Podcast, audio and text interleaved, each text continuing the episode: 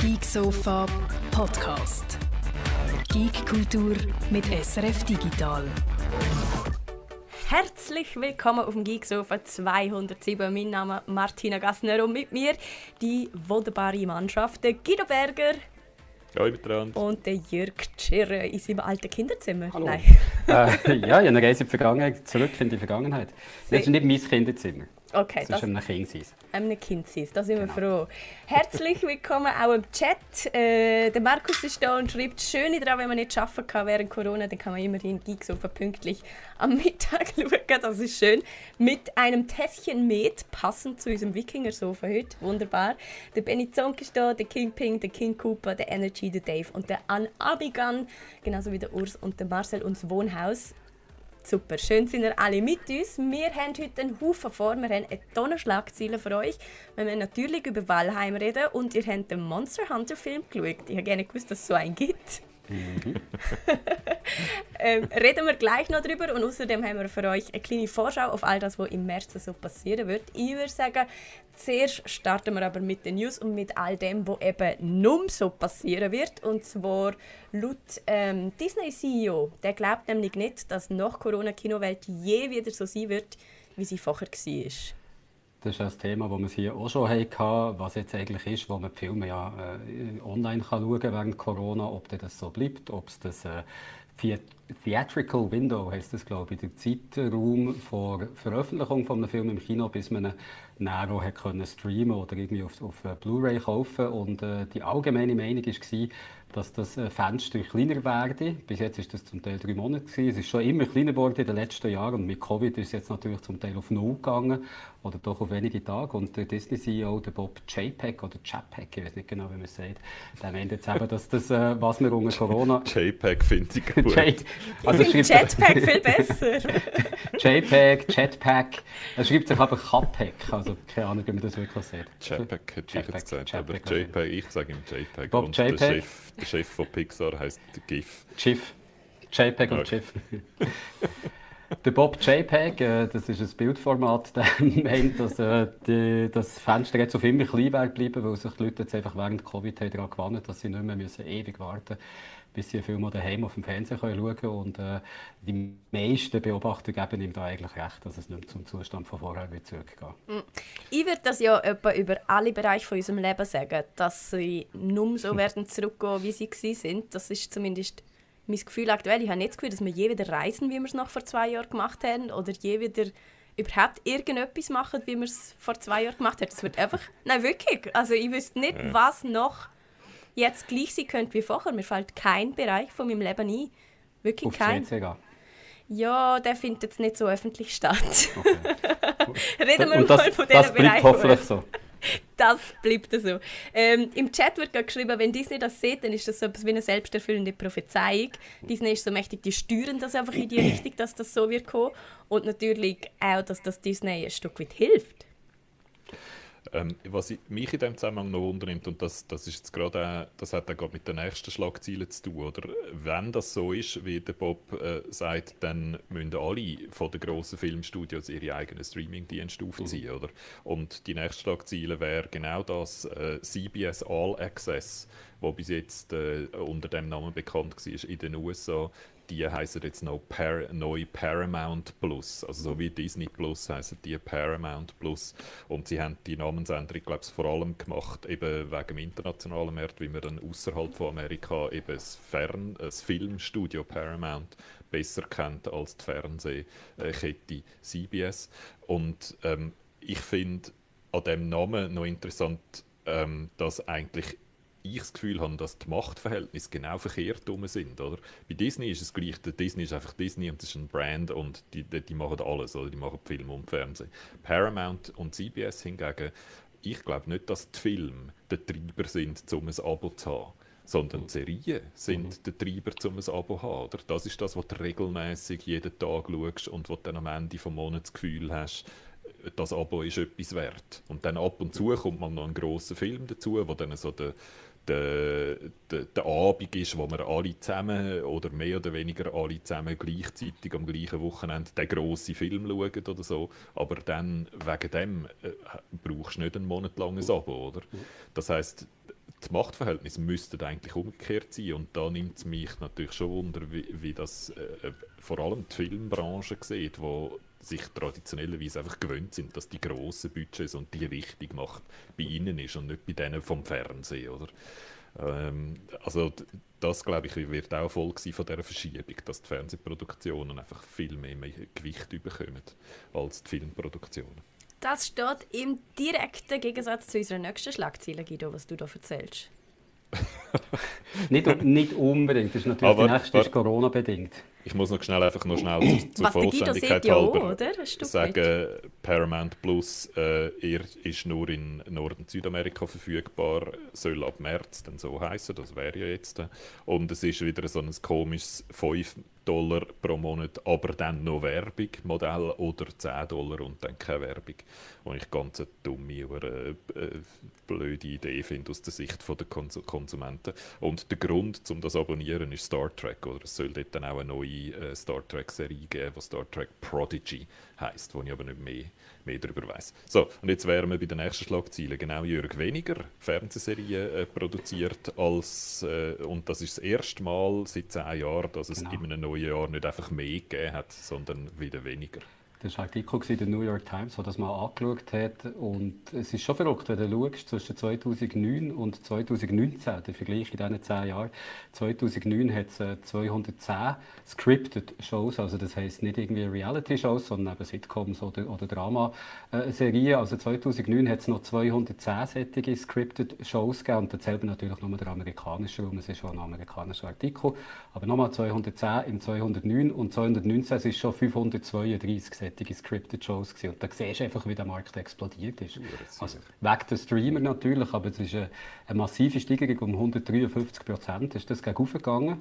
Also wirklich sehr, sehr viel und hat eigentlich so ausgesehen, als würde es weiter so gehen. Ähm, in der ersten Jahreshälfte 2020 sind äh, 214 neue, allein in der ersten Jahreshälfte sind 214 neue dazugekommen.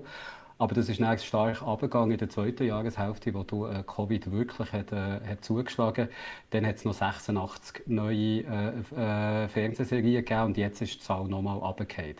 Also es ist äh, sehr, sehr viel weniger und es ist klar, es ist einfach wirklich alles wegen Covid. Zum einen natürlich, weil du gar nicht mehr hast können drehen am Anfang, also weil du zuerst mal hast müssen Mittel und Wege finden, wie du das relativ sicher noch kannst machen Und äh, zum Zweiten ist es, weil die neuen Sicherheitsvorkehrungen, die du das Netz musst haben, das Ganze einfach viel, viel teurer machen. Und Leute, die bis jetzt mit, äh, mit Streamen wie Netflix oder so haben zusammengearbeitet, die sagen, vorher ist das Geld eigentlich in Rache geschoben worden, damit du dann den Content machst. Und jetzt, weil es viel teurer ist worden wegen Covid, haben die jetzt erstmal so Verhandlungen müssen führen, wie sie es früher gewohnt waren, dass einfach um alles ein bisschen gekämpft wird und geschaut wird, dass die Sachen so mhm. billig wie möglich kannst machen kannst. Ja. Und eine Folge davon, dass es viel weniger äh, amerikanische scripted Serien gibt als US-amerikanische, ist, dass jetzt äh, das amerikanische Publikum mehr auch Sachen aus dem Ausland vorgesetzt bekommt, wie wir es vor zwei mhm. Wochen ja geredet haben. Also Lupin, also Lupin zum Beispiel ist, ist so ein Beispiel, oder Call My Agent ja. ist so ein französisches Workplace-Drama, das auch ein grosses Publikum hat gefunden in Amerika. Und so die ausländischen Serien sind ein bisschen so der Gewinner von dem, wo die Amerikaner das jetzt schauen. Und Streamer haben das gar nicht so ungern, weil dann wissen sie, ein Publikum, das das schaut, ist wirklich ein engagiertes Publikum, weil du musst entweder die Untertitel lesen oder du musst, äh, die meisten Leute schauen es anscheinend so, und du musst nicht die Untertitel lesen und kannst eben nicht noch x andere Sachen machen, sondern verfolgst die Serie mit. Darum haben sie das eigentlich noch recht gern. Das ist übrigens etwas, was bei uns die ein, ein ganz klarer Entscheid ist, oder? Wenn wir eine Show schauen mit Untertiteln, was dann bedeutet, kannst du nicht second screenen, kannst du nicht noch irgendwie essen nebenbei oder so, sondern musst dich konzentrieren auf die Show. Und die schauen wir seltener und gezielter als, als eine Show, die du noch so ein bisschen mit einem halben Ohr im Hintergrund kannst laufen ähm, ist er, Im Chat sagt der Marcel, das sagen gute News, weil er endlich Zeit hat, seine mit der Serie aufzuholen.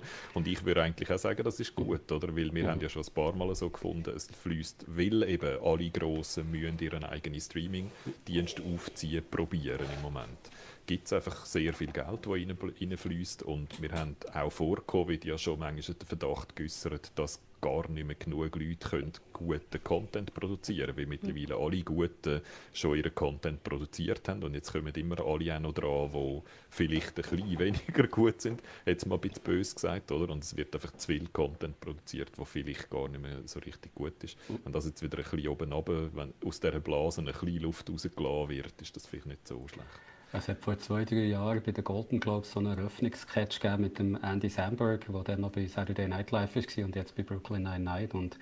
Äh, hat ein Lied gesungen, äh, I've watched all the shows. Und es ist, das Sketch war einer, der ständig gesagt wird, was er noch für Shows muss schauen, sperrt sich in einen Bunker ein für zwei Jahre und äh, kommt mit einem langen, langen Bart wieder raus. Aber sofort, I watched all the shows, I watched all the shows. Und dann sagen ihm Leute, dass aber in der Zwischenzeit noch etwa 100 neue sind dazukommen, dann muss er wieder zurück in seinen Bunker. Und Covid ist jetzt für uns alle so ein bisschen der Bunker, ja. wo wir einen langen Bart können wachsen können, nicht mehr müssen duschen und einfach alles können schauen, was wir gehen wollen. Oder spielen. I watched none of the shows, I played all of the games. I played all the all games, games, I played all the games. so ist das bei mir. Andi fragt noch im Chat etwas, was mich auch interessiert, darum muss ich euch das fragen. Wisst ihr, wenn die neue Jerks-Folge kennt? Das ist eine deutsche Serie, die hilarious lustig ist. Ähm, habe ich nicht gewusst, dass es da neue Folgen gibt, aber würde mich auch sehr darauf freuen.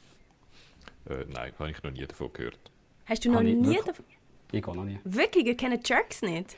Ich glaube, wir haben so einen, einen deutschen Serienbias, dass wir das einfach nicht so sehr wahrnehmen. Äh, Offensichtlich, schauen das. Gibt es auf Netflix übrigens, glaube ich. Mittlerweile sogar. Und äh, somit verlassen wir die Serie und TV-News, oder? Gibt es da noch etwas dazu zu sagen, außer dass wir damit fertig sind? Außer dass ich jetzt gerade nachgeschaut habe, dass Jerks äh, FOMO mit ähm, Christian Ulmen ist, ja. ich sehr lustig finde. Er ist gigantisch, also. er ist toll. Und Serio.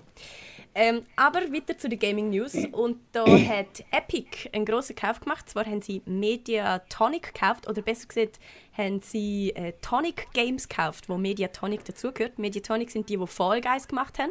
Aber es gehören eben auch noch andere äh, Game Studios dazu, die zum Teil recht schräge Sachen gemacht haben. Zum Beispiel der PC Building Simulator, wo genau das ist, was es verspricht, nämlich ein Simulator, wo man kann PC bauen kann.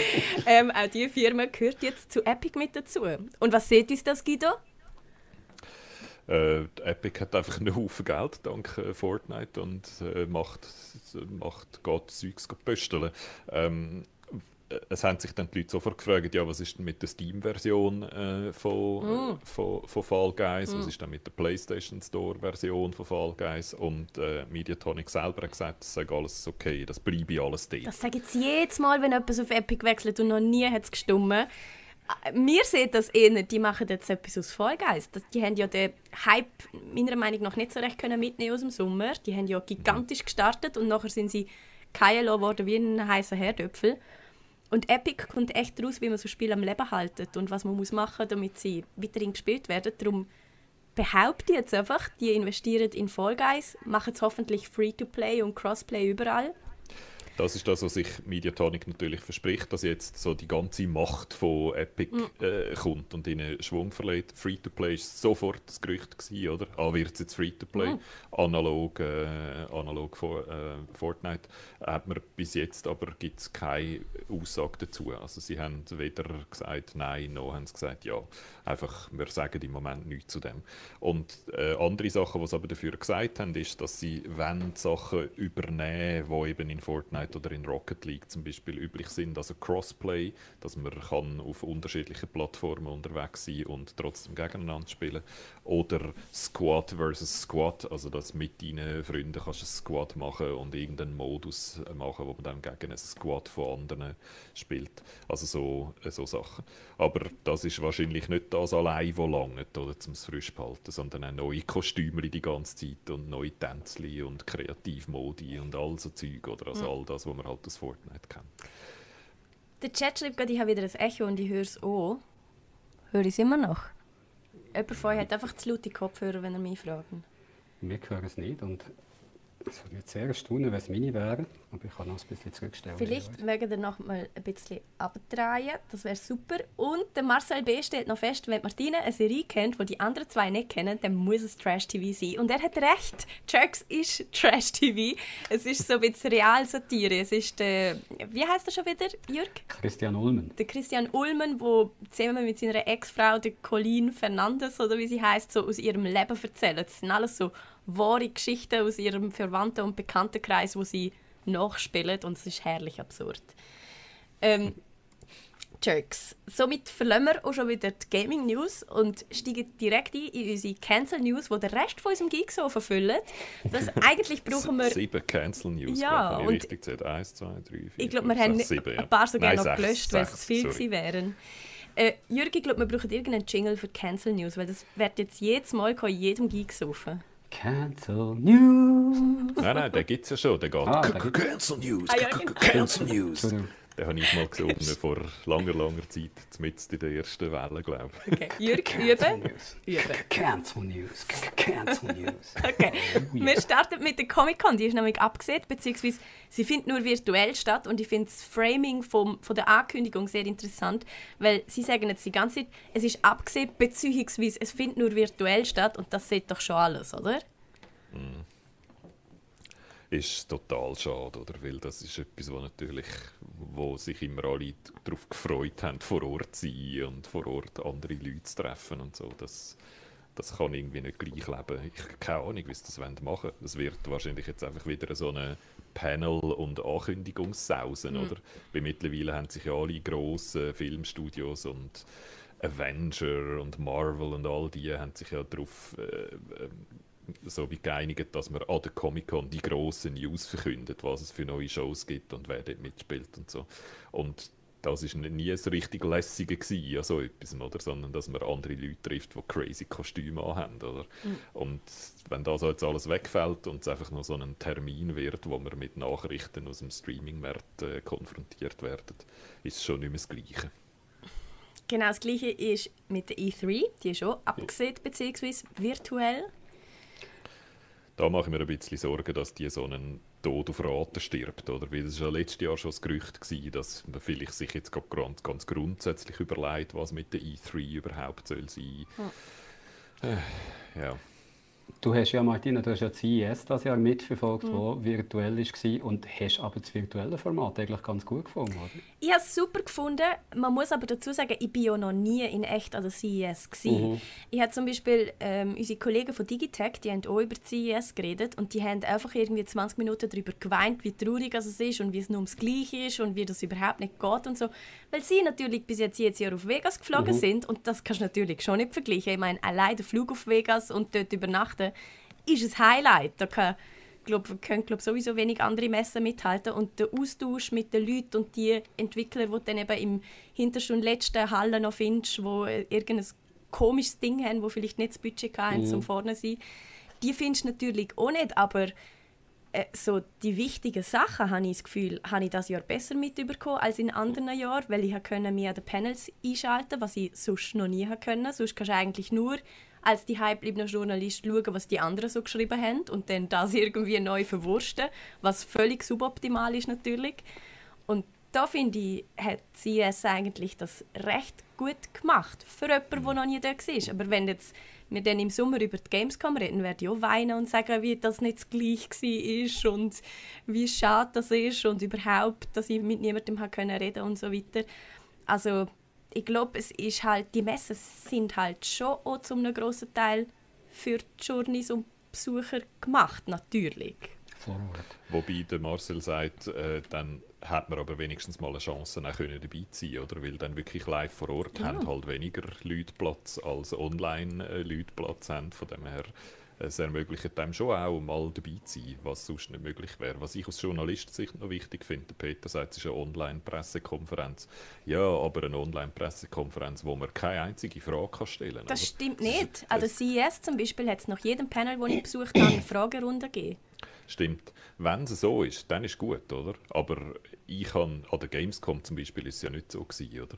Von dem her, ich habe das Gefühl, das ist etwas, was sehr äh, die Industrie findet das ja noch gut, wenn einem nicht Ja. die ganze Zeit Fragen um die Ohren gehauen werden. Oder? Ja. Von dem her, dass man auch kann wirklich interagieren habe ich das Gefühl, ist wahrscheinlich eher ein bisschen seltener und vielleicht ein bisschen die Ausnahme. Wenn wir schon von der Gamescom haben, weiss man schon, wie die soll ja Ende August sein. Das letzte, was ich gehört habe, dass sie so Hybrid wollen stattfinden, hat man da irgendetwas anderes schon gehört? No Ich noch news. No news are no good news in dem Fall. Ähm, ja. Ja, und zu den zu der, äh, Pressekonferenzen vielleicht noch ganz schnell ein Satz. Das finde ich natürlich ist schon auch ein Stück weit, also bei allen Vorteilen, die es hat, eben mehr Leute können dabei sein, wenn man Fragen stellen kann, ist es ja eigentlich auch noch super. Aber es gibt halt schon der, der Firma nochmal viel mehr Macht, oder? Die können das jetzt alles genau steuern in dem einen drei Minuten, wo sie durchteilen von Anfang bis Schluss.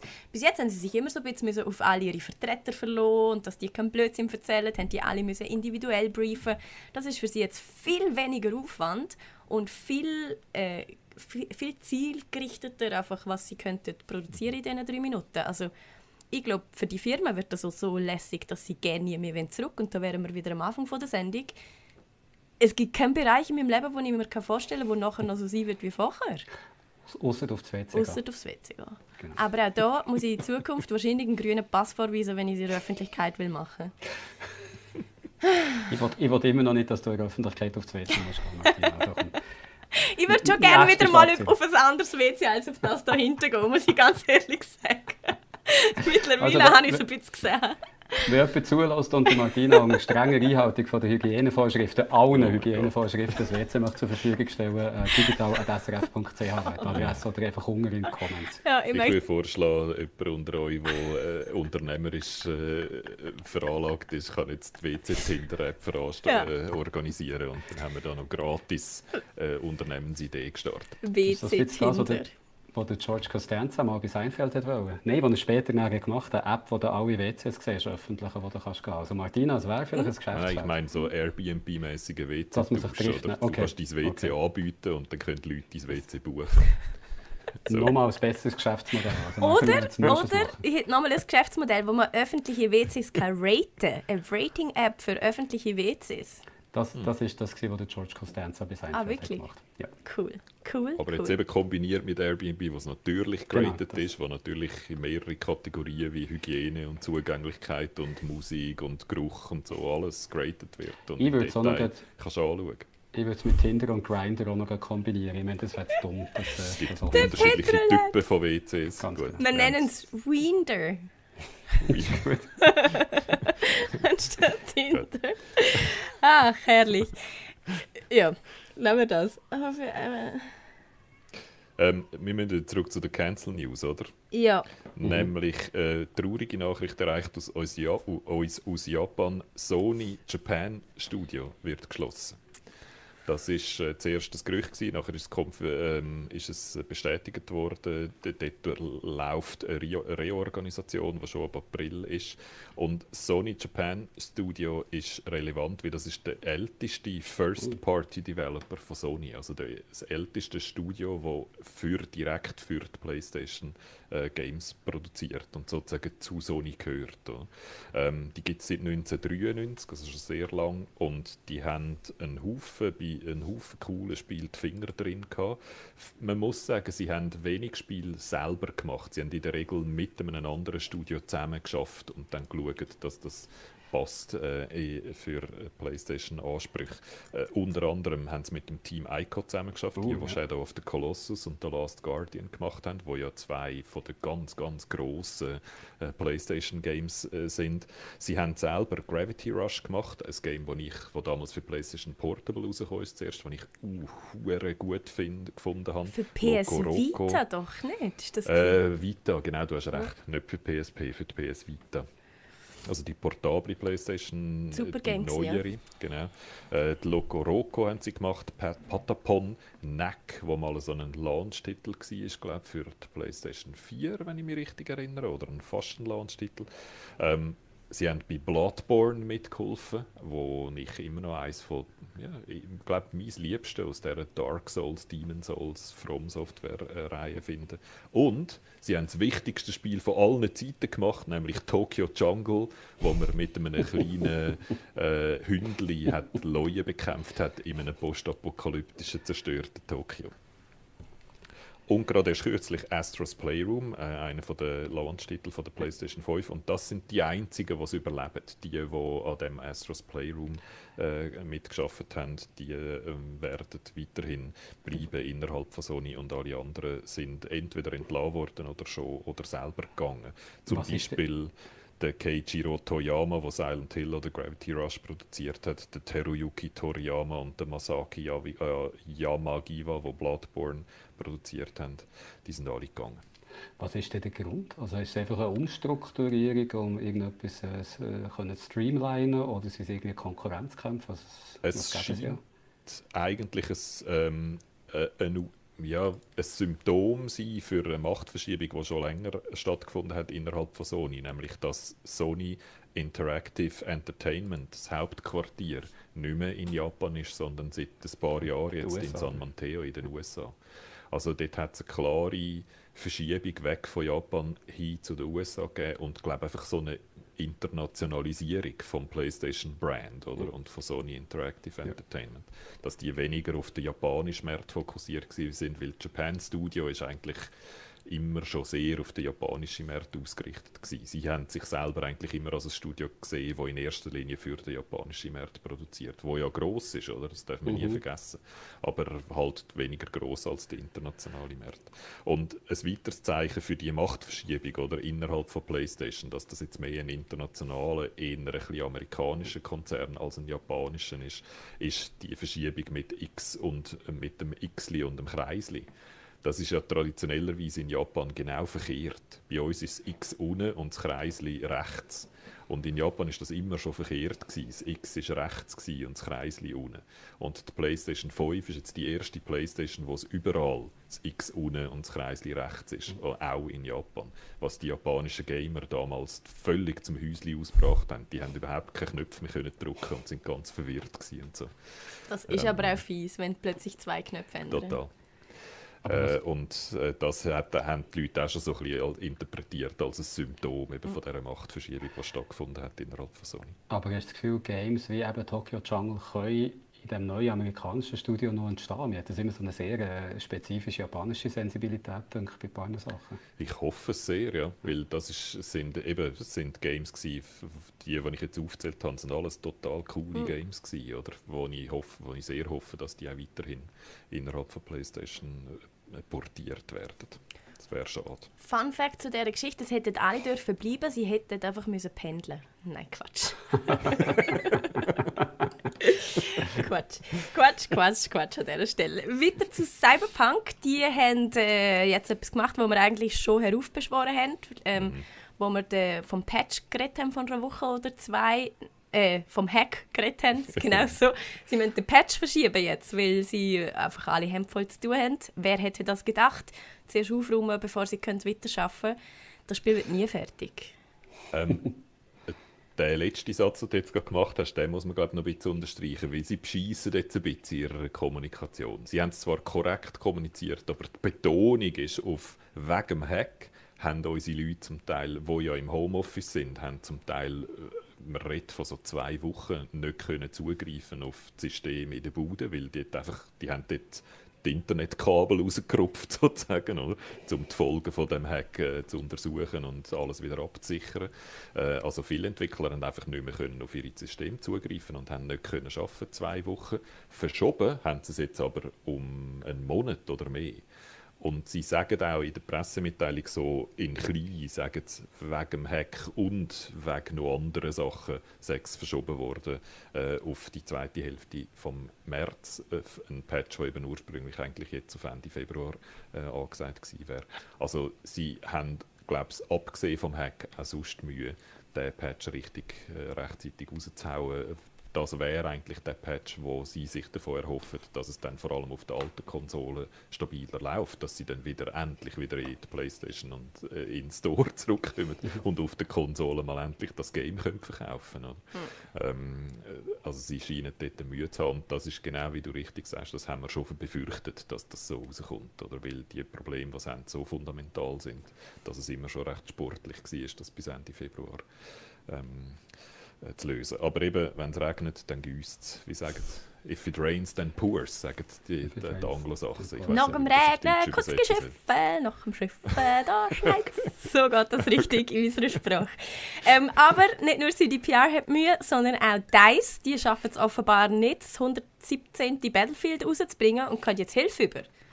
Das finde ich eine total crazy Schlagzeile. Ähm, DICE, wo der Hersteller von Battlefield ist, sitzt es gibt, oder? Mhm. Und wo eigentlich immer Macht gewonnen hat innerhalb von Electronic Arts. Das sind ja die, die die Frostbite Engine gemacht haben und Electronic Arts hat irgendwann mal beschlossen, wir machen jetzt alles auf Frostbite was ganz viele andere Electronic Art Properties, zum Beispiel BioWare, wo wir dann nachher noch dazu kommen, vor massive Probleme gestellt hat zum Teil. Also DICE ist ein ganz zentraler Entwickler für Electronic Arts, nicht nur wegen Battlefield, sondern eben auch wegen der Engine oder wegen Frostbite. Die haben jetzt offenbar Mühe, Battlefield 6 weiterzumachen und rechtzeitig fertig zu bringen.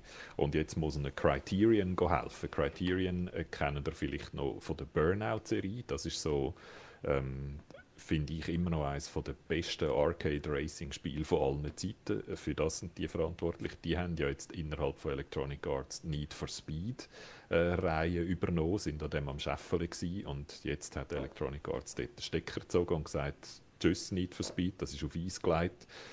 Criterion muss Battlefield äh, helfen, dass das Battlefield 6 rechtzeitig kommt. Ähm, Weiß man wieso? Was ist Ihr Problem jetzt genau mit der 700. Version vom gleichen Spiel? Das ist einfach Corona, oder? Sie, sie, das ist die offizielle Begründung, dass sie einfach nicht, nicht, äh, nicht rechtzeitig fertig werden mit dem. Ja. Ähm, vielleicht sind es auch so ein bisschen andere Probleme, die man im Hintergrund noch hat, dass Battlefield 6 schon ein bisschen muss, hat müssen zulegen oder so etwas wie mit Battlefield 5 am Anfang könnte sich jetzt nicht nochmal leisten. Oder? Sonst ist es dann vorbei mit, äh, mit dem Games as a Service Ding.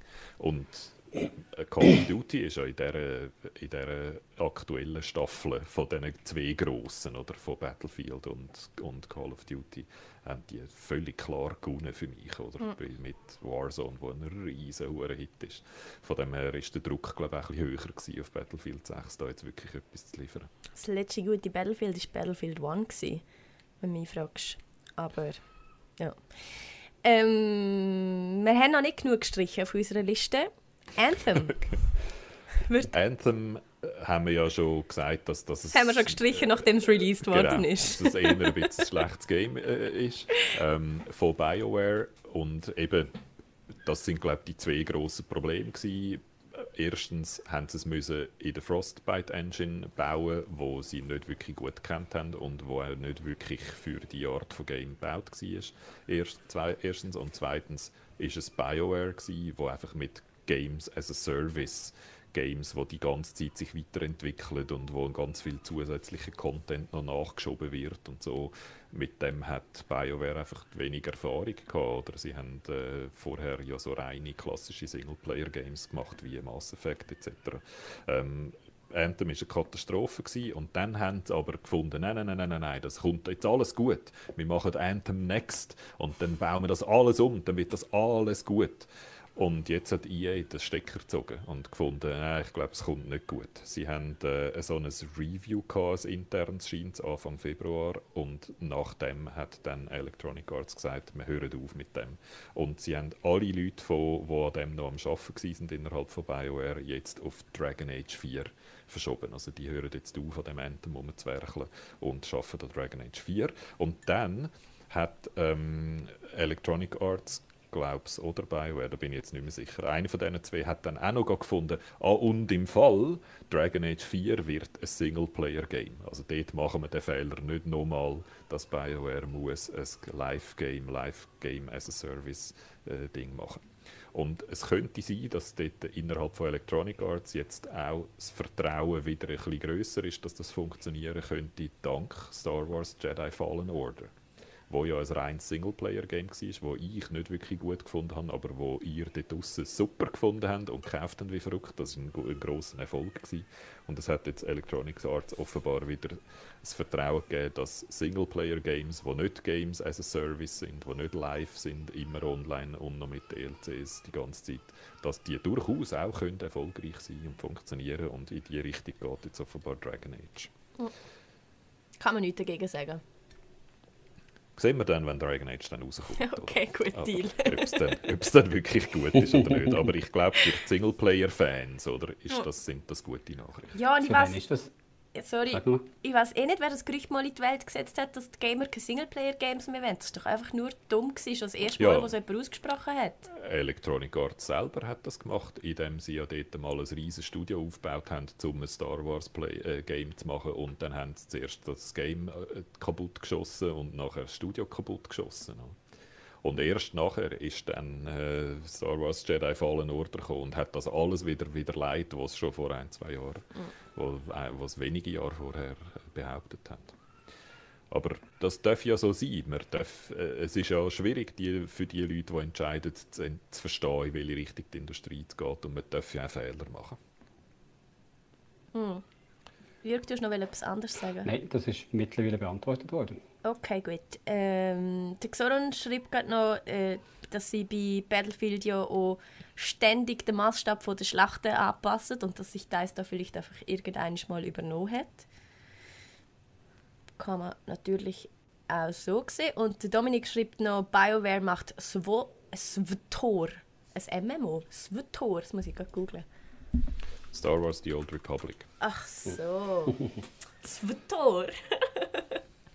Gut, ja, schon lange, oder? Ja, ja, klar. Die haben nicht völlig null Erfahrung mit dem. Aber es ist ja, Anthem ist ja schon etwas ganz anderes, oder? Loot-Shooter, klassisch, mit einfach immer wieder nochmal mehr Loot, wo immer noch interessant bleiben und so.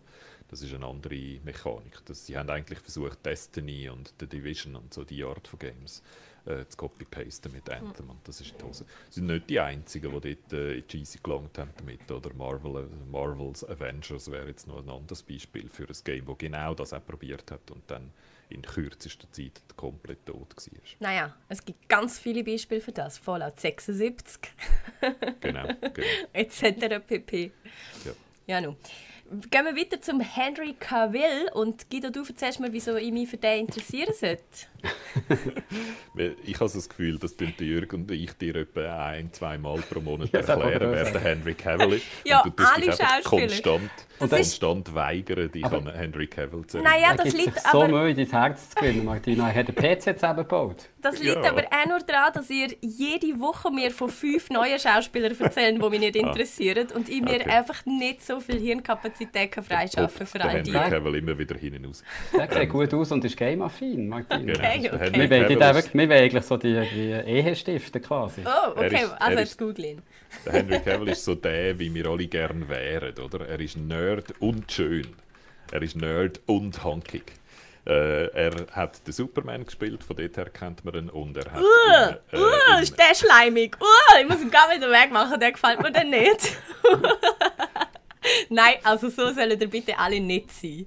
Und damit hat sie ihn in dem Fall schon wieder vergessen. Und Yep. wir führen dann das Gespräch wieder in, zwei, drei. Wochen, wenn der Henry Cavill wieder etwas postet. Der Grund, warum ich heute wollte, über den Henry Cavill reden nicht nur, weil er ein sehr schöner Mann ist und so ein bisschen einer, ja, ich glaube, seit er The Witcher gespielt hat, gehört er in meine äh, Man Crush, äh, in mein Man Crush Portfolio. Ähm, äh, er hat äh, auf seinem Instagram-Account ein ein Foto von sich postet, wo er in der Maske sitzt, weil er irgendetwas muss schauspielern und hat dort äh, so eine ausgedruckte Wikipedia-Seite gehabt, wo er am Lesen ist.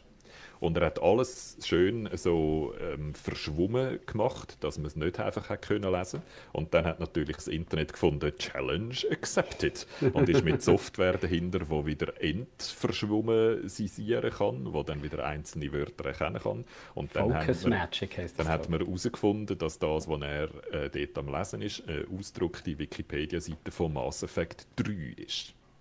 Mass Effect, ja das große BioWare Science-Fiction-Epos. Ähm, und dann sind natürlich die Spekulationen explodiert. Dann hat man sich gefragt, oh, ist der Henry Cavill vielleicht ein Voice-Actor in einem nächsten Mass Effect, wo BioWare am Arbeiten sage dran? Gibt es vielleicht eine Fernsehserie zu Mass Effect, wo der Henry Cavill irgendeine Rolle spielt?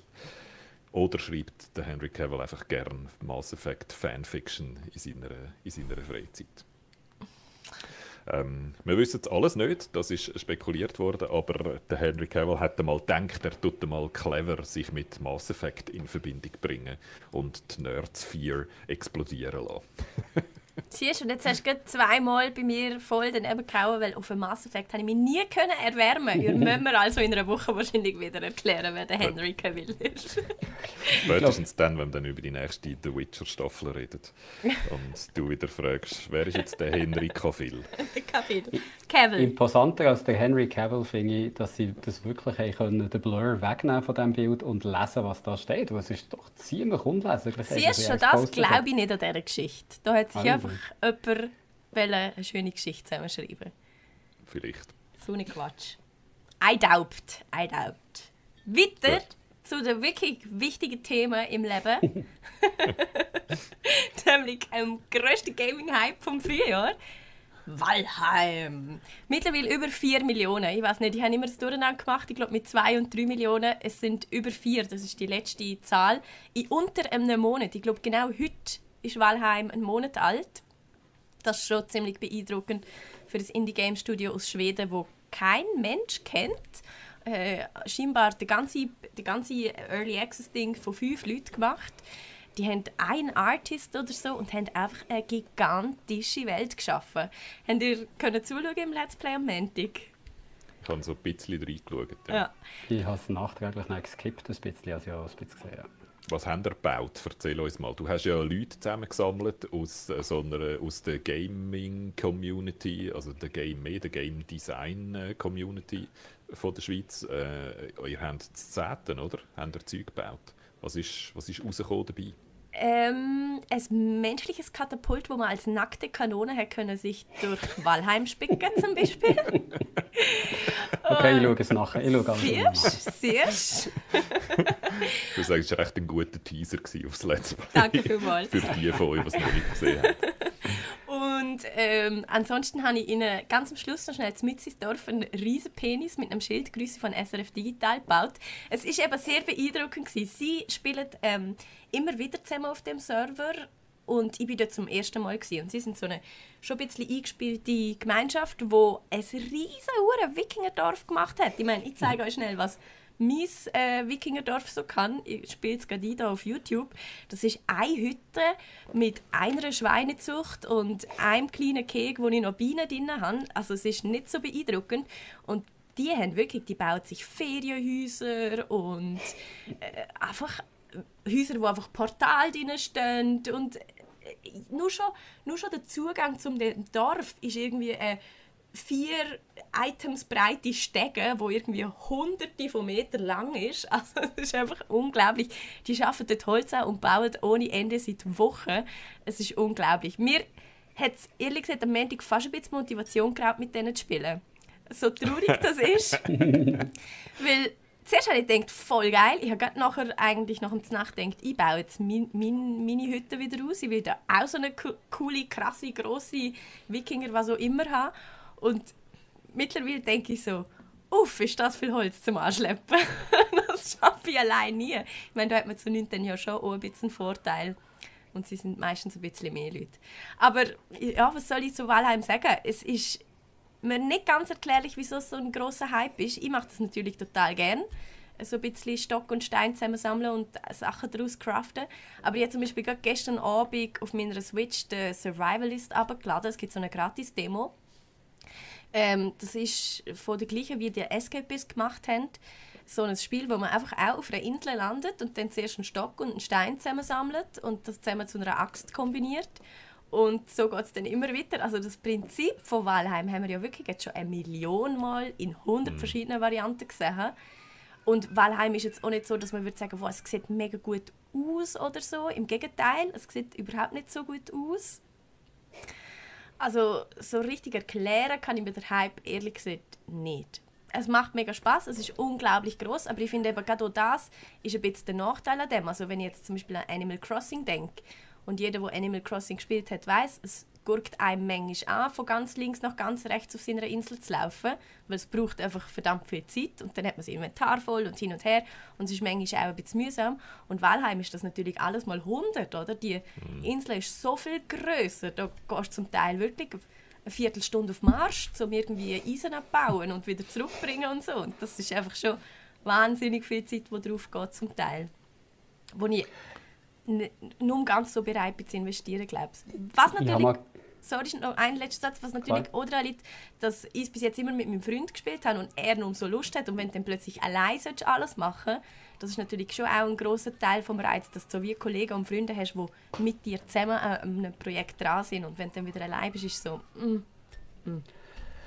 Auf Steam hat es ja 10 von 10 Punkten bei etwa 120'000 Bewertungen, was jetzt ja. auch nicht äh, häufig vorkommt. Findest du, ist das einfach so ein Hype, wo alle jetzt einfach äh, aufgesprungen sind oder äh, kannst du das verstehen, dass es Leute so gut finden? Also ich kann es verstehen, dass Leute so gut finden, aber das ist definitiv ein Hype. Also definitiv, weil eben, es macht nichts neu, es macht nichts anders und es sieht dazu noch nicht so gut aus wie viele andere Spiele, die das Gleiche können. Von dem her gehört es schon definitiv in die Kategorie Hype, aber ein, wo ich mitfühlen kann. Also, ich habe ich hab viel Spaß daran gehabt und immer noch. Für mich ist das so ein klassisches Meme-Game im Sinn von, dass es eben am besten funktioniert, wenn man es mit anderen Leuten zusammenspielt. Ja. Und so verbreitet sich auch, oder? Also wenn man so eine, ein Grüppli hat von Leuten, wo man regelmäßig damit den neuesten Hype gerade spielt, dann spielst du es dann einfach, oder? Weil mhm. deine Gruppe von diesen, von diesen 15 Leuten das jetzt gerade am Spielen mhm. ist und du probierst es dann auch aus. Das heißt, du, äh, es tut sich eigentlich nicht so von ein zu einer zu einer Person verbreiten, sondern es geht eigentlich immer so Gruppe zu Gruppen, oder? Dass dann einfach gerade 10 Leute das jetzt anfangen zu spielen, statt nochmal einer mehr. Und es auch in dem Sinn wie ein, also ein sozialer Druck ist jetzt vielleicht ein grosses Wort, aber so in die Richtung gibt, mhm. dass jetzt auch spielen mit deinen Freunden, weil die anderen das alle auch spielen und du dann der Einzige wärst, der jetzt gerade nicht so Lust hat auf das. Ich glaube, das ist der eine Aspekt, aber der andere, den ich glaube am wichtigsten finde, ist, was der Xoron anspricht im Chat, das hat das ganze Player versus Player Griefing, wo man eigentlich aus sehr vielen von diesen Survival Games kennt, lässt es eben weg. Also die klassischen Daisy und all diese Sachen, oder? Also die Zombie-Survival-Games, wo dann auch Sachen wie ein ähm, Battle Royale daraus entstanden ist als Genre, dort ist ja eigentlich immer der Haupt-Game Loop ist, du hast Angst vor allem, was sich bewegt. Weil wenn du einen anderen Spieler siehst, dann ist der garantiert stärker als du und bringt dich sofort um. Und der Reiz ist, die Angst zu überwinden und deine Fähigkeiten zu verbessern, dass du irgendwann einmal eine Chance hast. Und ich glaube, das ist etwas, was sehr, sehr, äh, sehr, sehr cool ist, wo auch jemand jetzt wie Martina manchmal sehr, sehr gerne hat, siehe Escape from Tarkov etc. Aber ich glaube, das ist etwas Nischiges, mhm. weil es wahnsinnig anstrengend ist. Oder? Du ja. musst hure konzentriert sein und hure investieren und lehren. Und ne, ne, ne. Das ist etwas, was per Definition, glaube ich, immer nischig ist. Und ich erinnere an World of Warcraft. Oder? Früher sind Rollenspiele auch so. Gewesen Du hast können in Ultima Online oder EverQuest oder so hast du können einen anderen Spieler tothauen, dem alle seine Sachen wegnehmen und dann hat er die nicht mehr gehabt und ist total am Arsch und hat wieder von vorne müssen anfangen. Und dann ist World of Warcraft gekommen und hat gesagt, ja, nein, nein, nein, nein, PvP ist etwas, wo wir auslagern, die definierte Zone für die Leute, die das wollen, aber für die meisten Leute, die können einfach die Welt entdecken und ohne viel Gefahr umeinander laufen und wenn man mal stirbt, ist es nicht so schlimm. Und ich glaube, Valheim macht genau den Switch, mhm. oder? dass PvP eher die Ausnahme ist, wenn du das willst, mhm. aber dass du sonst eigentlich vor allem einfach mit deinen Freunden kannst fröhlich grümscheln Absolut. Und das, darum geht es in die Breite, oder? weil es dann ungefährlicher wird und zugänglicher wird, weil die Einstiegsschwelle einfach sinkt. Ich unterschreibe alles, was du gesagt hast, Guido, absolut, ja. Und äh, es gibt sogar in Walheim neu jetzt so Squads, irgend so eine Vereinigung, wo dir helfen kommt, wenn du deine Ausrüstung mal verloren hast. Weil in Walheim verliert man, ihr seht sie jetzt gerade im, im Dings, ich finde gerade meine Leiche, darum bin ich übrigens so nackt unterwegs und sammle alles wieder auf. Ähm, und das passiert oft, wenn du irgendwo in ein Gebiet vordringst, wo es recht starke Gegner hat und so, dass die dir dann einfach mit einem Baumstamm kaputt schlagen oder so. Und dann ist es allein zum Teil recht schwierig, dort wieder an dein an, ganze, an deine ganze Gear zu kommen, die du dort liegen lässt. Und es ist verdammt teuer, die zu machen. Eben, ich habe euch gerade erzählt, Viertelstunde für ein bisschen Erz hin und her laufen. Ähm, und dann könnt die auf deinen Server und sind deine Bodyguards, dass du wieder zu deiner Leiche kannst und so und dein Zeug dort holen. Also es ist, das Spiel lebt, wie du schon gesagt hast, gibt auch einfach von der Community, oder? Von dem mhm. zusammen sein und zusammen Sachen bauen und zusammen krümscheln und eben die, die Jungs da von, von dem Spieltisch, wo ich am Montag zusammen gespielt habe, die, die gehen voll auf in dem, oder? Die haben ein hohes Käferfest zusammen, die bauen die viele, also mehrere von denen gehört auch so ein Spielecafé, wo alle zur Zeit zu haben wegen Corona. Haben sie dort ihre Bar nachgebaut und so. Und dort treffen sie sich jetzt einmal am Abend virtuell anstatt in echt und so. Also es ist auch einfach ein tolles Corona-Game, so Animal Crossing-mäßig, einfach Multiplayer und halt noch, ich habe das Gefühl, noch so viel größer wie Animal Crossing je sein könnte. Also einfach äh, rein von den Dimensionen, von der Größe der Map und was man so bauen kann, ist das ja, ein tolles Corona-Game einfach auch. Ich muss da vielleicht bei dieser Gelegenheit nochmal an Little Big Planet erinnern, oder? Wo 13 Jahre alt ist jetzt, 2008 ist Little Big Planet rausgekommen ist so in meiner Erinnerung eines der ersten ganz grossen Games gewesen, wo gesagt hat, hey, der ganze Kram, den wir im Web 2.0 machen, mit YouTube und Blogs und Wikipedia und so, also User-Generated Content, das ist etwas, was auch in Games passieren könnte, oder? Und dann haben die gesagt, wir machen das Jump-and-Run-Spiel, wo dann die Spielerinnen und Spieler können selber Levels machen Und das ist dort in der Industrie mit so, die haben gar nicht so fest können ihre Augenbrauen aufziehen, wie sie gerne hätten wollen. Oder dann haben alle gefunden, komm, irgendein dahergelaufener Pimmel kann doch nicht einen coolen Level designen. Niemand wird das machen, niemand wird die Zeit haben. Das und niemand hat so viel Internet, um das um das Pimmel-Level aufzuladen. Etc. Die machen einfach Mario-Kopien und Pimmel-Level und, und alles andere ist schlecht. Und dann haben das Little Big Planet hat Millionen von Levels sind generiert worden. Und natürlich, viele sind nicht so richtig lässig gewesen, aber man hat einfach den Drang, selber etwas zu createn und das anderen Leuten zu zeigen, der hat die Industrie völlig unterschätzt. Oder? Und Little Big Planet hat das dann vorgeführt. Und nachher natürlich noch in einem viel größeren Ausmaß Minecraft, wo dann ähm, Wikipedia seit 2011 rausgekommen ist. Ich nehme an, das ist vorher schon in, in Alpha-Versionen rausgekommen oder so. Aber so ein, zwei, drei Jahre nach Little Big Planet rausgekommen ist. Und wo das ja noch extremer gemacht hat, wo genau auch kacke aussieht und mhm. braucht recht viel Fantasie, das überhaupt lässig zu finden. Und es ist ein absolut gigantisches Game geworden, worden seither.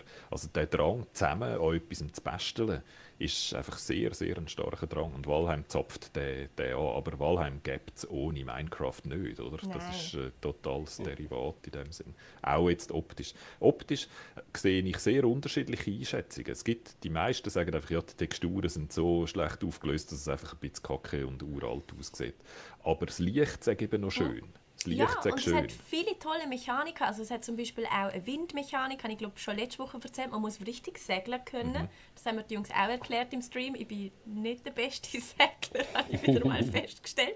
Aber hey, wir haben ein Schildkröte. Weißt, wir haben auch zu nichts machst du auch Sachen, die wo ich jetzt zum Beispiel, ich bin einfach noch gerne nicht so weit, oder? Du machst so fünf Bosses und jeder Boss ist sozusagen eine Stage, wo dir wieder neue Items freischaltet, die du dann halt mhm. so hast. Und die mhm. haben leuchtende Schwerter und glitzernde Bögen und alles fancy Zeug. Ich bin froh, ist mein aus nur aus dem billigsten Holz oder so. Und dann ihr das Zeug leuchtet. Und so sind wir natürlich ziemlich bald mal aufs Meer rausgeschiffert mit einem viel größeren Boot, als ich je bauen und haben eine Meerschlange getötet und eine riesige Schildkröte kaputt gehackt und so. Wo ich noch, also weißt du, so Zeug, wo, wo ich gedacht habe, was, so weit geht Valheim noch? Das kann ich mir gerne nicht vorstellen obwohl ich irgendwie schon 50 Stunden gespielt habe, das ist einfach auch endlos Content, oder, zum, zum Grinden. Das finde ich übrigens etwas, wo man vielleicht auch muss sagen, wo Valheim gut macht, dass es so eine, eine klare Progression hat, oder? Dass ja. du klar siehst, ah, wenn ich diesen Level erreichen will, dann muss ich das und das machen. Und das ist etwas, was zum Beispiel andere Games wie Minecraft ist das viel unklarer. Oder was muss ich eigentlich als nächstes machen, zum, oder mindestens früher, wo Minecraft noch etwas Neues war, ist das alles dir selber überlassen, was du als nächstes machen willst. Oder? Also du bist dann viel mehr darauf angewiesen, gewesen, selber herauszufinden, was dein nächstes Ziel ist. Und Walheim ist, glaube ich, ein bisschen besser in dem, oder? dass dir so ein bisschen klarer kommuniziert, mhm. wie du jetzt könntest weiterfahren Also es kommuniziert dir rein gar nichts aber die Entwickler haben sich überlegt. Es gibt so, eine logische, okay.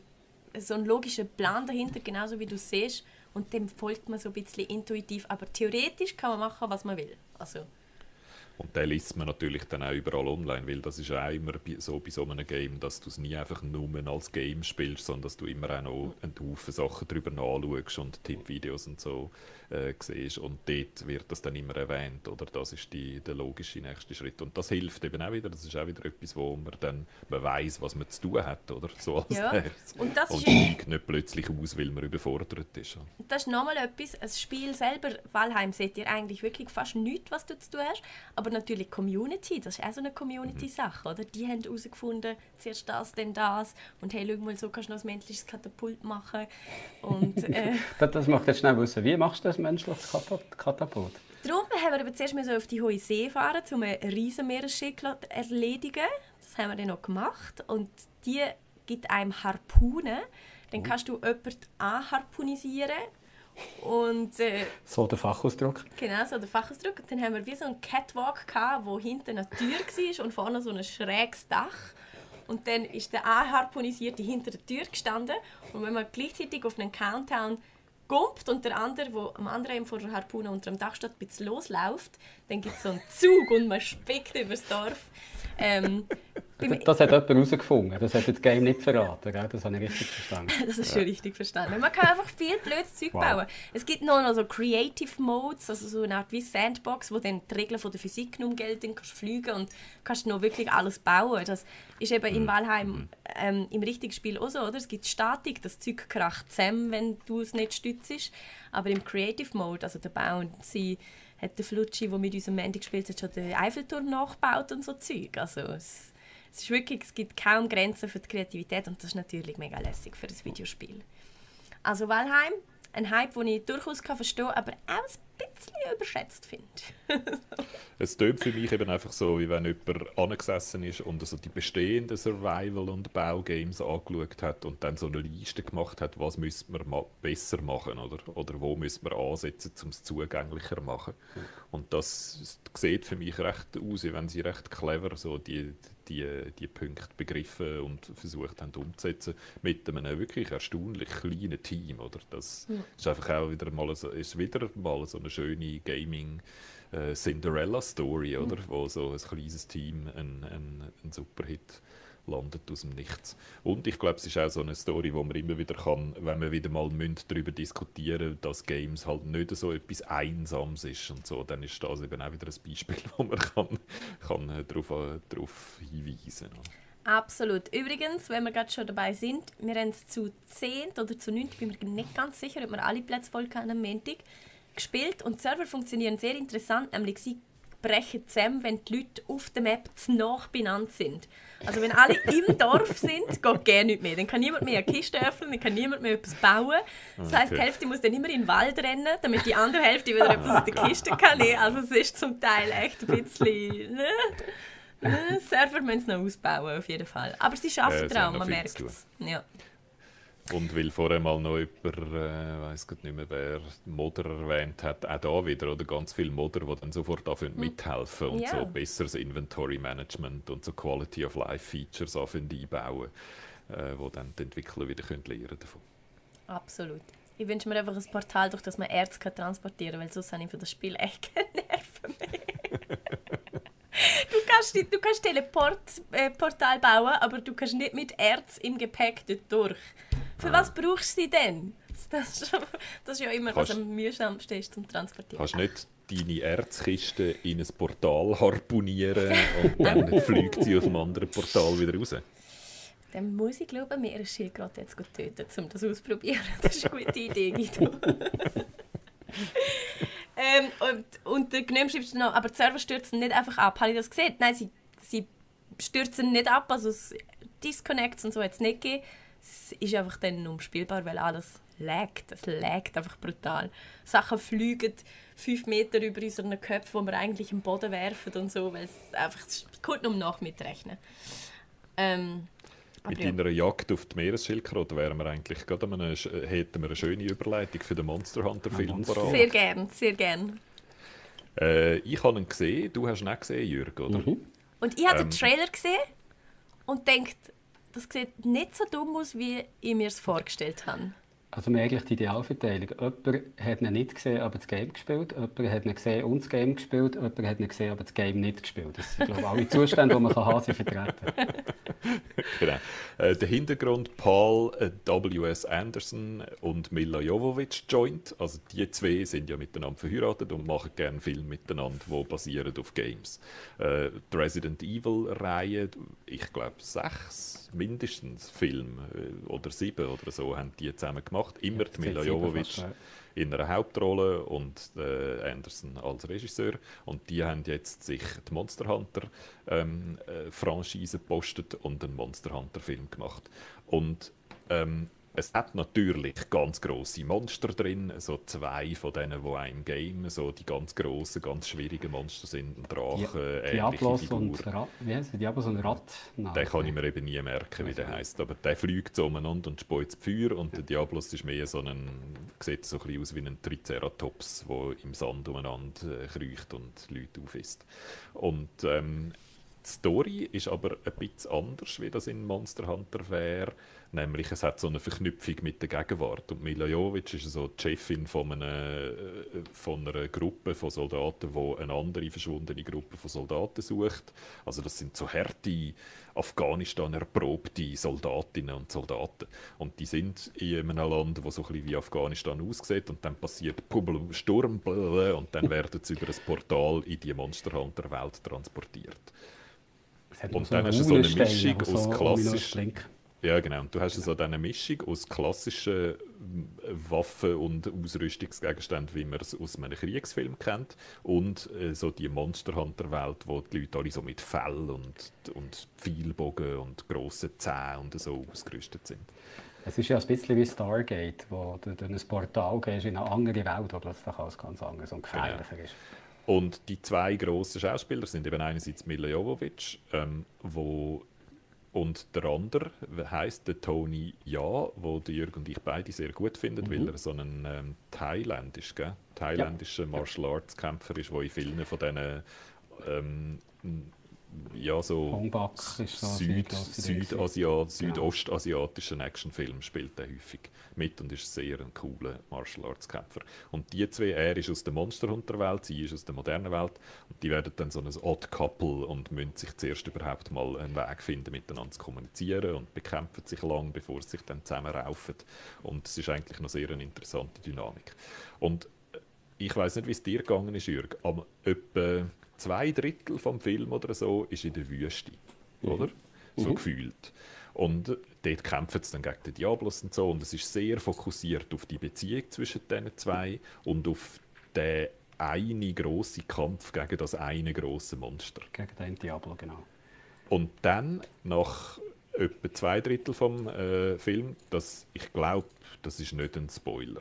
Ähm, aber nach etwa zwei Drittel vom Film wechselt plötzlich die Szenerie komplett. Da kommen sie in eine Welt, wo so wie das halt in einem Game ist, wenn du manchmal so ein Level abgeschlossen hast und dann in einen anderen Level gehst, dann ändert sich plötzlich die ganze Szenerie. Da wird es mehr so, mehr so dschungelmäßig mit ganz viel Farbe und Grün und anderen Monstern und so. Das ist immer und vor dem Lava-Level. Sorry. Das sind wir noch nicht gesehen. Und dann geht es plötzlich uh, schnell. Dann passieren uh, viele Sachen an und neue Figuren und neue Monster und uh, Schluss uh, und fertig. Und ich habe ab dort hat mich der Film eigentlich verloren. Bis dort, wo er noch in der Wüste war, hat man so das Tempo und wie er Beziehungen aufgebaut hat und wie die Kämpfe cool waren, hat er mich total dabei gehabt und richtig geil gefunden. Und dann im letzten Drittel haben sie zu fest pressiert und noch zu viel, zu viel versucht reinzuwürgen und viel zu viel Story noch aufbauen und Worldbuilding machen und so. Und dann habe ich irgendwie gefunden, ach, jetzt ist es ein bisschen viel aufs Mal. Ich kann gut verstehen, was du sagst. Mich hat er nicht verloren, aber er hat ganz komische, also das Pacing von dem Film ist wirklich sehr seltsam.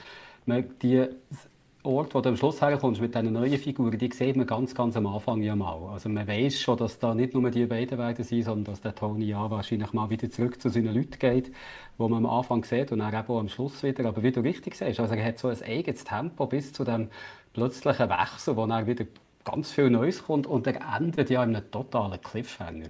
Also du merkst eigentlich, das ist jetzt, äh, nachdem Resident Evil wahrscheinlich alles Blut ausgesucht ist, sollte das wahrscheinlich so das neue Franchise werden, das Paul W.S. Anderson mit, mit dem Mila Jovovich zusammen kann, kann pflegen Also es ist ganz, ganz klar auf den nächsten Teil ausgelegt und ich, ich finde, das, es stimmt einfach nicht so ganz. Es hört fast...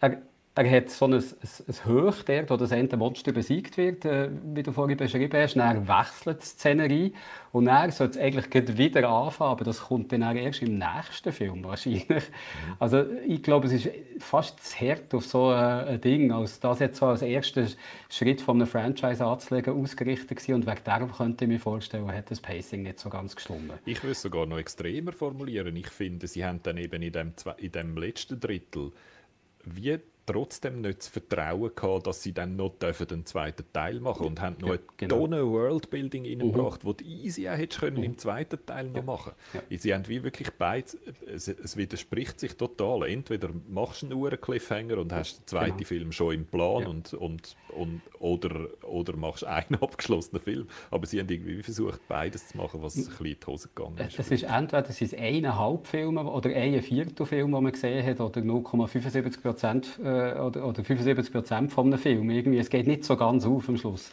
Ich bin trotzdem, ehrlich gesagt, ich habe nichts erwartet. Ich habe wirklich hm. nicht einmal dumme Unterhaltung erwartet, einfach nur dumm erwartet, keine Unterhaltung. Und bin sehr positiv überrascht gewesen, äh, von dem Ganzen. Die äh, eigentlich ganze Zeit, wo Mila Jovovic zusammen mit dem Tony Ja ist, hat, äh, hat mir sehr gefallen, weil erstens, weil der Tony Ja viel mehr Platz hat bekommen, als ich gedacht hat. Mhm. Und wo auch die Dynamik zwischen den beiden eigentlich gut funktioniert hat. Also die verstehen sich nicht, wo er so eine außerirdische Sprache redet und sie halt nur amerikanisch. Das hat immer mal wieder ein lustiges Witzchen gegeben, so finde ich, äh, wo mhm. zwar klar war, dass es das muss geben, aber mir trotzdem immer wieder zum Lachen gebracht. Und auch die beiden zusammen haben eigentlich gut funktioniert. Also es ist nicht per se irgendwie so eine Liebespaar-Dynamik gewesen, aber trotzdem zwei Leute, die sich gerne bekommen.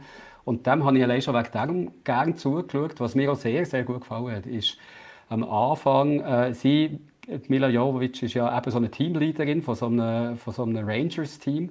Und die werden eigentlich alle in die andere Welt übergebracht, aber innerhalb von fünf Minuten stirbt eigentlich das ganze Team außer sie. Das ist jetzt auch kein Spoiler, das sieht man sehr schnell.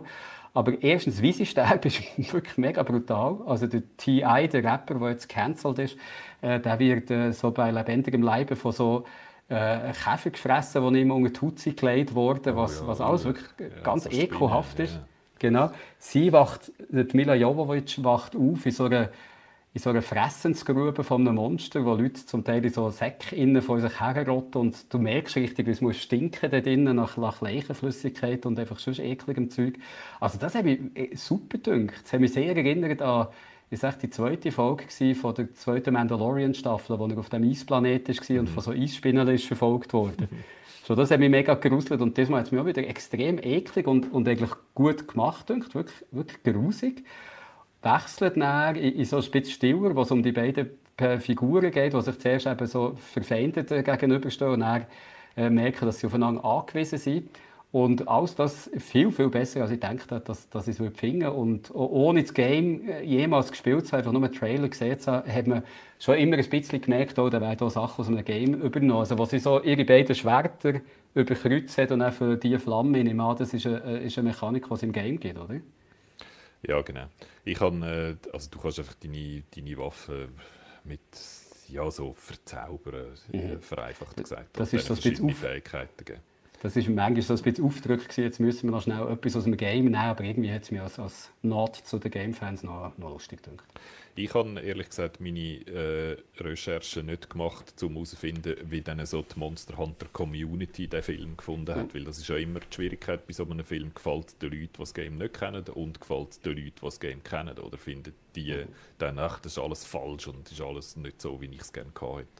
Der Andi sagt im Chat, es hat auf der IMDb eine Bewertung von 5,3, also so durch totales Mittelmaß. Ich bin gerade ähm, auch bei den Bewertungen am schauen. Rotten Tomatoes 4,8.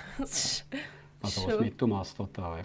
Ja, und äh, ich finde ich find das jetzt ein bisschen zu tief. Ich finde eh die IMDb-Bewertungen absolut lächerlich und weil dort immer irgendein verdammter Splatterfilm eine Szene hat und irgendein grossartiges Meisterwerk, wenn es hoch kommt, das sieht nicht. Ich könnte also euch verraten, woher, ich könnte euch verraten, woher die schlichten Bewertungen vielleicht könnt, habt ihr den Rassismusskandal rund um Monster Hunter nicht mitbekommen?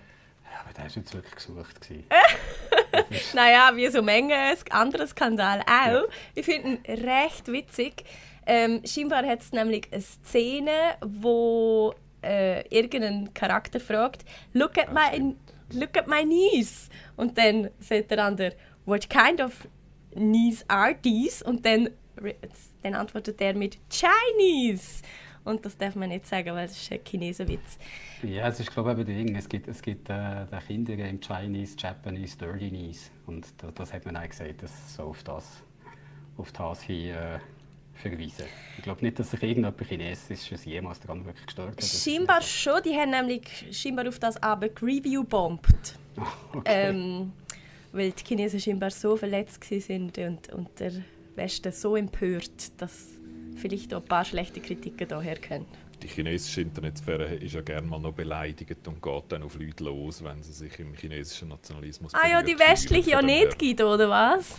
Von dem her äh, würde ich auch davon ausgehen, kommt die, das 5,3 von dort her. Ähm, es ist ein unterhaltsamer Trash-Movie, sagt der Amigen. Und genau, das, oder? Also ich würde auch überhaupt nicht in der, in der Meisterwerk-Kategorie überhaupt wählen ansiedeln. Und das will der Film selber auch nicht, oder? Aber Sie einfach, haben ein Award gewonnen für Visual Effects und das wollte ich euch noch fragen. Wie sehen die Monster aus? Weil, super. gut, hat die jetzt gesehen. Super. Gut, ja. Im Trailer sehen sie nämlich auch gut aus. aus. Und ja. ich habe jetzt gerade noch gelesen, dass der Film irgendwie in zwei Monaten, im 2018, zwischen Oktober und Dezember gedreht worden ist und seither ist Post-Production. Also zwei Monate drei, zwei Jahre Post-Production. Also was ja, Special Effects angeht, bin ich sehr positiv überrascht von einem Film, wo wir jetzt wirklich nochmal, ich habe mir nichts davon erwartet und er hat mir viel besser gedacht, darum finde ich, kann man das schnell erwähnen, aber wie die Guido sagt, das meiste Werk ist ja nicht, aber die Special Effects muss also gut mithalten das ist etwas, wo der Anderson einfach ein Spezialist ist dafür. Oder der kann das billigen Film drehen. Die Resident Evil Filme sind garantiert alle auch billig gewesen, weil das einfach auch nicht grosse Filme sind, weil je für ein Nischenpublikum sind. Und der weiß, wie man das macht, oder wie man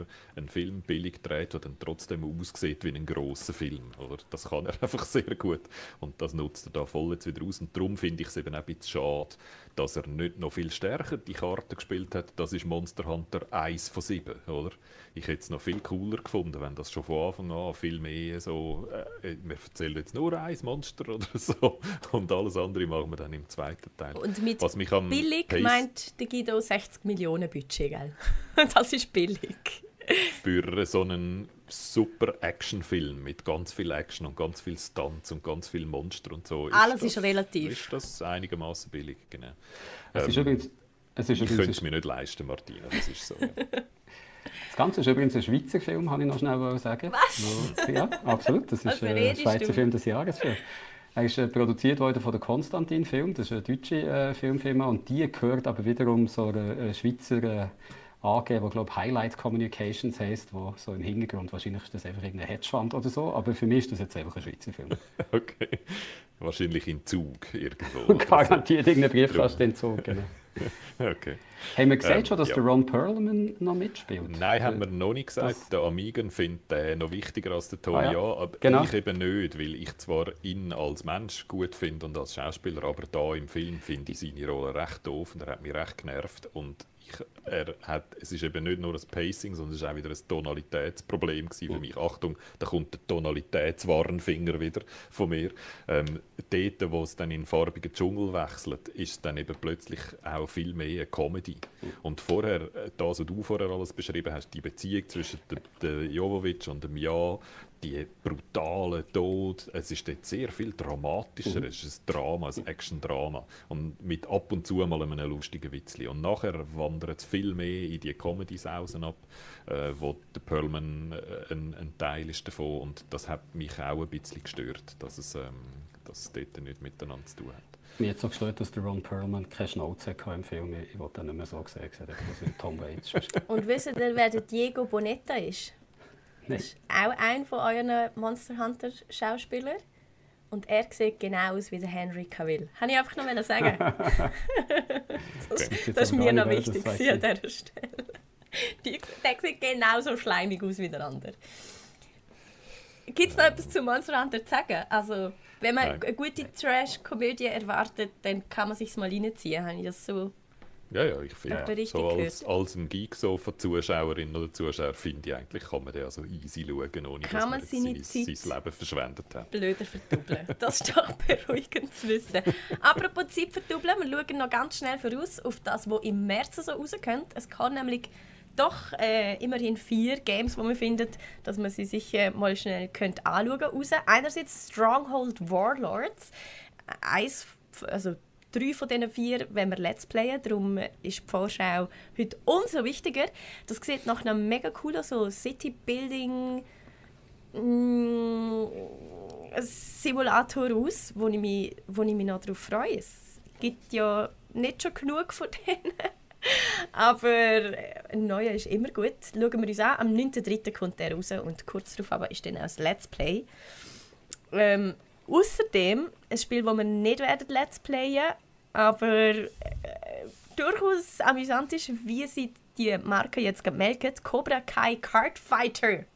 Das habe ich bis jetzt nicht geplant. Vielleicht überlege ich es mir dann noch anders, wenn es okay. lässig ist. Aber ja. Ähm, It Takes Two haben wir ebenfalls vor. It Takes Und Two, 26.03. Da sind jetzt schon so erste Reviews rausgekommen, habe ich gesehen, die äh, sehr gut tönen. Das mhm. ist sehr, sehr so kooperativ und so. Das sage ich cool und lässig. Ähm, ich glaube, da kann man sich darauf freuen. Von den gleichen Macher wie ähm, Take Me Out. Nein, warte schnell. A Way Out. A Way Out, genau. Take Me Out ist eine Dating-Show. Brothers und so. genau. Die kennst du natürlich wieder. Die kenne ich natürlich wieder. Und ich finde auch, das sieht mega lässig aus. Da braucht man dann wieder jemanden, um es damit zu spielen. Und dann haben wir noch, last but not least, um den Kreis wieder zu schließen, Monster Hunter Rise, Guido, 26.03 wo ich zuerst immer gemeint habe, das ist einfach so eine Switch-Version und so, aber das ist wirklich ein voller Release, der aber eben für Switch rauskommt. Und darum bin ich noch ein bisschen skeptisch, weil Switch halt schon, man merkt da ein bisschen an, dass sie nicht mehr so die allerneueste Technologie drin hat. Und was ich am letzten Monster Hunter World so cool gefunden habe, ist genau die World, oder die Größe und die Schönheit von der Welt und dann durch die große schöne Welt schleichen, um die Monster zu finden und zu jagen. Das ist wunderbar gewesen. Und jetzt müssen sie das alles auf ein bisschen äh, weniger mächtige Konsolen packen. Und ich bin noch ein bisschen skeptisch, ob das gut kommt. Aber das ist wahrscheinlich eines, was wir im Moment mindestens auch als Let's Play geplant haben. Gut, gibt es bald eine 4K-Switch, oder? gut. gut. Also, es ist immer noch das Gericht. Niemand redet von einer 4K-Switch, abgesehen von mir. Offenbar. Man muss reden einige davon. Doch, also, es reden die ganze Zeit alle davon, aber das ist einfach immer noch nicht. Wegen dem wird es nicht wahr. du machst es jetzt wahr, Matthias. Ja. Wir hören ähm, einfach nicht damit auf. Guido, du hast eine schöne Gesch Geschichte zum Schluss, gell? Ja, genau. Ich habe noch ein Feedback bekommen, und zwar äh, vom ah. Vincent, der uns geschrieben hat, dass er ein grosser Fan ist vom äh, Geeksofa. Und jetzt muss ich da gerade schauen, dass ich es aus dem richtigen äh, Mail zitiere, genau. Äh, dass er den Podcast äh, schaut und uns drei, Martina, Jürg und mich, äh, mitteilen möchte, dass er uns von ganzem Herzen liebt. oh. Danke, Vincent. Und jetzt kommt noch äh, die Geschichte dazu, wo bei mir einfach so Bilder ausgelöst ausgelöst hat, wo ich nicht gedacht hätte, dass ich die habe. Er fährt nämlich einen 18-Wheeler im Westen von Texas. Und äh, ich habe dann noch so ein bisschen nachgefragt, was er dort genau macht. Er ist so in der Ölindustrie tätig und fährt so Fracking-Sand äh, hin und her und so. Und das ist ja wirklich die texanischste Geschichte, die man sich vorstellen kann. Maximum Texas, äh, wo da der Vincent macht. Er ist aber ein Schweizer, ist einfach schon jetzt seit ein paar Jahren permanent in Texas äh, tätig. Und weil er in dem Lastwagen unterwegs ist, zum Teil äh, tagelang, 24 Stunden pro Tag am Stück, äh, er halt sehr viel Podcasts. Und, ähm, was ich äh, sehr, ich hätte nie gedacht, dass der Geeksofa-Podcast in diesem Kontext gelesen wird, oder? Äh, als ein Teil von der Ölindustrie im Westen von Texas, irgendwo in der Nähe von San Antonio. Das wäre jetzt so ziemlich das Letzte gewesen, wo ich dachte, dass auch dort Geeksofa gelesen wird.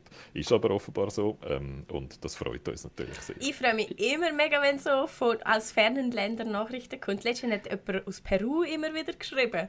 Das war schon cool. Gewesen. Die hören das in Peru. Und ich finde, unser, unser äh, Freund mit dem 18-Wheeler muss sich unbedingt vor dem Sheriff Buford T. Justice äh, schon in, in Furcht nehmen, das ist ein ganz heißer Hund und der ist hinter diesen Lastwagen her, das kenne ich aus dem Fernsehen und aus Film. Also aufpassen, wenn man durch den Portage County, ist das glaube ich, fährt. Das ist ein ganz, ganz ein fieser genau. Typ. Ich habe, noch, ich habe noch mehr Details vergessen. Wir haben den Vincent natürlich noch nach einem Foto gefragt, nach einem Selfie in seinem Truck, weil er hat auch eine Playstation in seinem Truck und spielt oh. dort wenn er gerade eine Pause muss machen muss. Und äh, das haben wir aber noch nicht bekommen. Ich hoffe, das kommt noch. Und äh, was man vielleicht auch noch muss erwähnen sein Nickname. Man hat natürlich als Trucker von einem 18-Wheeler in West Texas hat man natürlich einen Nickname. Sein Nickname ist Swiss Miss weil er äh, früher äh, das flüssige Schoki transportiert hat zwischen den USA und Kanada. Also auch das wieder, das ist eine sehr, sehr schöne Geschichte. Ich hoffe, dass es nie Verwechslungen gegeben mit seinem jetzigen Transport äh, Öl und, und der Schweizer und der Schoki, der flüssige, dass da irgendetwas durcheinander kommt, das weiß ich nicht gut. er vermisst äh, äh, aus der Schweiz vor allem das Zöpfenbrot. Mm.